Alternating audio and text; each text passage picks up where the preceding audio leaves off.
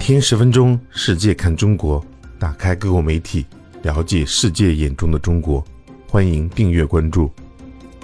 美国之音电台十月十一日报道，第十四届中国国际航空航天博览会顺利举行，引外界瞩目。军事专家说，珠海航展的天空从二十多年前几乎由俄罗斯一手包办，到现在变成了以中国为主导。反映了中国航天和航空的飞速发展。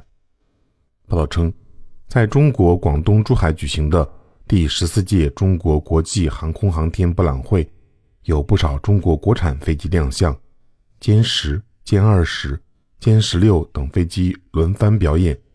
运油二十民用大飞机 C 九幺九，以及具有大型灭火和水上救援功能的水陆两栖飞机昆龙。A7 600M 等飞机也亮相航展。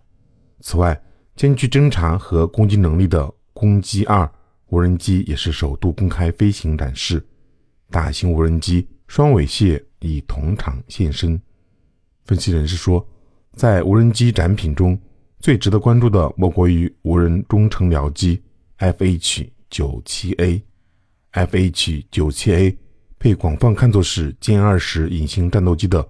中程僚机除了采用类似歼二零的两侧进气道，改良的光电系统也大幅提高了飞行员对整个战斗空域的探测、定位、追踪和瞄准能力。其机腹采用罕见的伸缩式托盘弹巢，可以携带多达八枚导弹或者巡航导弹，从而极大提升了持续作战的能力。